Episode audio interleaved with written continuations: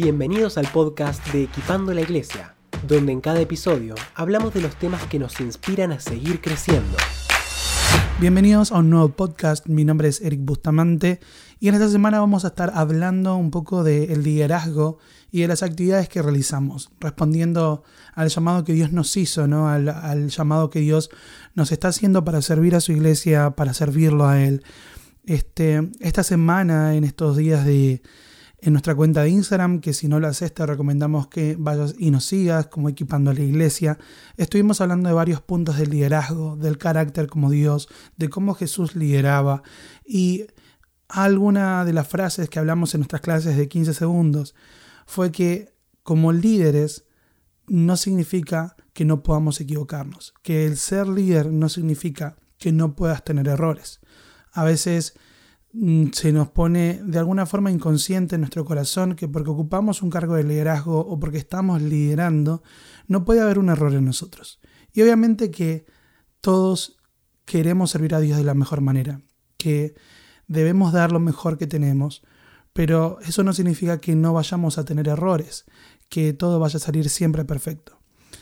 Pero hay cosas que podemos hacer y hay eh, pequeños pasos que podemos dar en el proceso para decir, quiero responder de la mejor forma. ¿no? Y hay algo que sucedió mucho en esta pandemia, y, pero que lamentablemente no es algo solo de la pandemia, sino que es que a veces solemos cargar nuestra agenda de un millón de actividades para poder responder o para poder sentirnos bien con nosotros mismos y decir, como tengo tantas actividades en las que soy, entonces soy un cristiano comprometido, porque tengo una responsabilidad con la actividad, entonces creemos que eso es igual a tener una responsabilidad con Dios. Y en realidad el valor de nuestro liderazgo y nuestro valor sobre todo como cristianos no está en cuántas actividades llevemos adelante, sino en si estamos obedeciendo a Dios en lo que Él nos está llamando a hacer. Quiero compartir con ustedes una historia que está en números 20 del 1 al 13 y no vamos a leerlo porque si no nos llevaría quizás bastante tiempo pero los invitamos a que lo puedan leer. Pero básicamente en esta historia, eh, Moisés tiene una situación con el pueblo, es decir, con la gente que él estaba liderando en ese tiempo, porque en el lugar donde estaban no tenían agua para beber. Es tal la situación que el mismo pueblo al que Moisés había sido parte del proceso de Dios de sacarlos de esa tierra de esclavitud y llevarlos en el camino a la tierra prometida, estos, por esta situación de no tener agua, hablan del lugar anterior, de ese lugar de esclavitud, como un lugar preferible estar que en esta situación. Es increíble a veces como una situación es suficiente para que querramos, no sé, por alguna razón volver para atrás. Y en este caso, Moisés eh, y Aarón, que era la persona con la que él como colideraba el pueblo y lo llevaban adelante, se encuentran bajo esta presión y deciden ir a la presencia de Dios y donde Dios les da como consejo y Dios les los guía en qué hacer como hasta ahora siempre había hecho.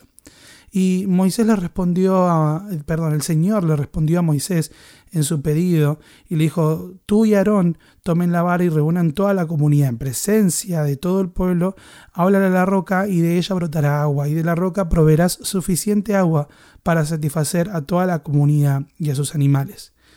Y Moisés tomó lo que Dios le dijo tomó la vara del lugar donde se guardaba la presencia del Señor, pero luego él y Aarón mandaron a llamar al pueblo a reunirse frente a la roca y les dijo, escuchen ustedes rebeldes, gritó, ¿acaso debemos sacarle agua a esta roca? Y enseguida Moisés levantó su mano y golpeó la roca dos veces con la vara y el agua brotó a chorros. Y así quedó toda la comunidad y sus animales bebieron hasta saciarse. Esto es lo que dice la palabra. Y continúa en el versículo 12 diciendo que sin embargo el Señor le dijo a Moisés y Aarón, puesto que no confiaron lo suficiente en mí para demostrar mi santidad a los israelitas, ustedes no los llevarán a la tierra prometida, no los llevarán a la tierra que le doy. Y cuando vemos esta historia es son de esas cosas que uno puede tener muchas preguntas con Dios, pero más allá de todas las cosas que no sabemos, vemos acá una respuesta de, responder a la presión del pueblo, ¿no? Y a veces responder también a la, frustración, al enojo, cuando vemos que hay cosas que no salen o como que nuestro valor está como, no sé, perdido en el medio de, de toda la situación. Y déjame decirte algo con referencia a esto, no tenés que demostrar nada, solo tenés que obedecer a Dios. No tenés que demostrar al pueblo que estás haciendo las cosas bien o tratar de convencer a la gente de que lo que estamos haciendo como líderes es suficiente, sino que es responder a la voz de Dios. Nosotros tenemos una responsabilidad con Dios y tenemos una responsabilidad con la gente conectada a lo que Dios nos llamó a hacer. Pero ni Jesús pudo satisfacer a todo el mundo y seamos honestos, tampoco a nosotros nos cae perfecto todo el mundo. Entonces no entiendo por qué a veces corremos nosotros la carrera de querer agradarle a todo el mundo perfectamente, cuando sabemos que es una carrera que es imposible de ganar. Pero la que es posible y además es la más gratificante es la de obedecer a Dios. Y no sé si con esto que estamos hablando te sentiste relacionado que en este tiempo quizás fue un tiempo donde porque tenías más tiempo, sentiste la cara de que entonces tenías que tener más responsabilidades, más reuniones por Zoom, más actividades online. Entonces me tengo que ocupar más de esto y hacer más aquello. Y está buenísimo que cuando tenemos la oportunidad podamos mejorar, podamos crecer, podamos eh, crecer en lo que Dios nos llamó a hacer, ¿no? Pero si estamos respondiendo solamente por una presión humana o porque creemos que eso nos va a hacer ganar favor con Dios, quiero invitarte a unos pequeños pasos para que podamos ponernos con Dios a cuenta y sobre todo para que podamos ser realmente efectivos en lo que estamos haciendo y no solamente responder a la presión del pueblo y terminar cuando en realidad lo que Dios nos llamó a hacer, por ejemplo con el caso de Moisés, la intención de Dios, además de proveerle al pueblo, era también mostrar el poder de Dios, era además demostrar cómo esa palabra eh, iba a desatar el milagro que ellos estaban necesitando. Y Moisés, bajo esa misma presión, logró el resultado final, pero el proceso hizo cambiar todo. Esos golpes a la roca no eran lo que Dios estaba buscando. Y entonces a veces aunque creemos que estamos porque vemos un resultado decimos, ay, estoy discipulando un grupo, pero es realmente lo que Dios y cómo Dios me llamó a hacerlo. Simplemente quiero compartirte estos cuatro puntos. El punto número uno para mí en este consejo y simplemente esta motivación que quiero darte a poder buscar dirección de Dios es orar a Dios y pedirle dirección en lo que estás haciendo. Tómate un tiempo, como dice la palabra, encerrate en tu cuarto, busca a Dios en lo íntimo, ora a Dios y pedirle, Señor, ¿qué es lo que vos me estás llamando a hacer en este tiempo? ¿Qué es lo que vos querés que yo haga? Como esa primera actitud que tuvo Moisés de ante esta situación, Señor, ¿qué es lo que yo debo hacer? Y quizás Dios te diga algo como muy loco como esto, como hablarle una roca y de la roca va a salir agua. Y hacelo, da ese paso. Pero antes de eso, eh, el punto número dos es, haz una lista de lo que Él te está llamando a hacer en este tiempo. Cuando tengas este tiempo de intimidad, a veces vamos a la presencia, buscamos lo que necesitamos y nos vamos, quiero invitarte a tener ese tiempo de, como decimos en Argentina, ese tiempo de sobremesa con Dios, ese tiempo donde además de que comiste, te quedaste un tiempo charlando y compartiendo. Quiero invitarte a que en este segundo punto puedas hacer una lista de aquellas cosas que Dios te está hablando en este tiempo.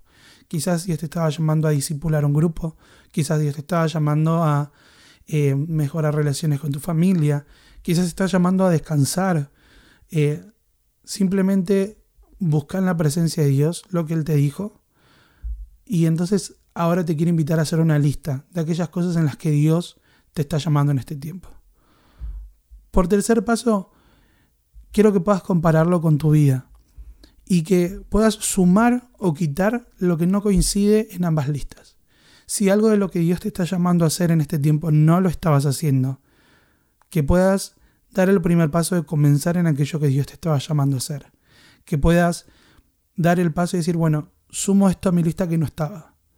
Pero en el caso de que siga algo de lo que Dios te está llamando a hacer, que no coincide con lo que estás haciendo porque de, de repente te pusiste a hacer tantas cosas extras que Dios no te pidió y estás descuidando aquello que Dios sí te llamó a hacer, que le pidas a Dios cuál es la forma mejor de poder soltar eso, cuidando a la gente, honrando a tus líderes, obviamente esto no es un llamado a la rebeldía de que dejes todas tus actividades, al contrario, es que puedas realmente conectar con lo que Dios te está llamando a hacer en este tiempo. Y si ves en tu lista cosas que están de más y que no te están permitiendo conectar con lo que Dios está pidiendo que hagas, déjame decirte que antes que agradar al hombre, lo que estamos llamados a hacer es obedecer a Dios.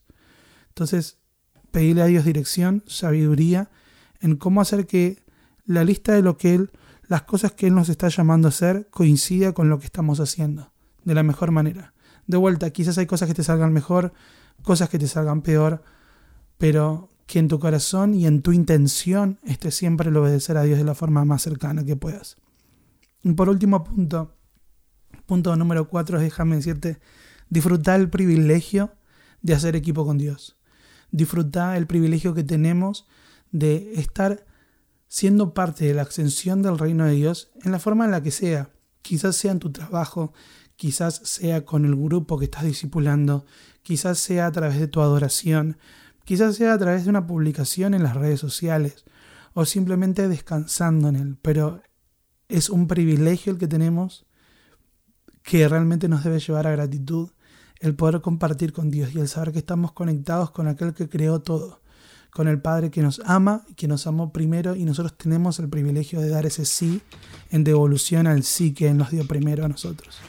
Espero que esto haya sido un mensaje que así tan corto pueda ayudarte a enfocarte en lo que Dios te está, te está llamando a hacer en este tiempo. Gracias por ser parte, nos gustaría que si crees que esto puede ser de bendición para algún amigo o un conocido, que te sientas libre de compartirlo, puedes suscribirte y dejarnos tu comentario o puedes contactarnos en nuestras redes sociales de Equipando la Iglesia. Nos vemos la próxima semana.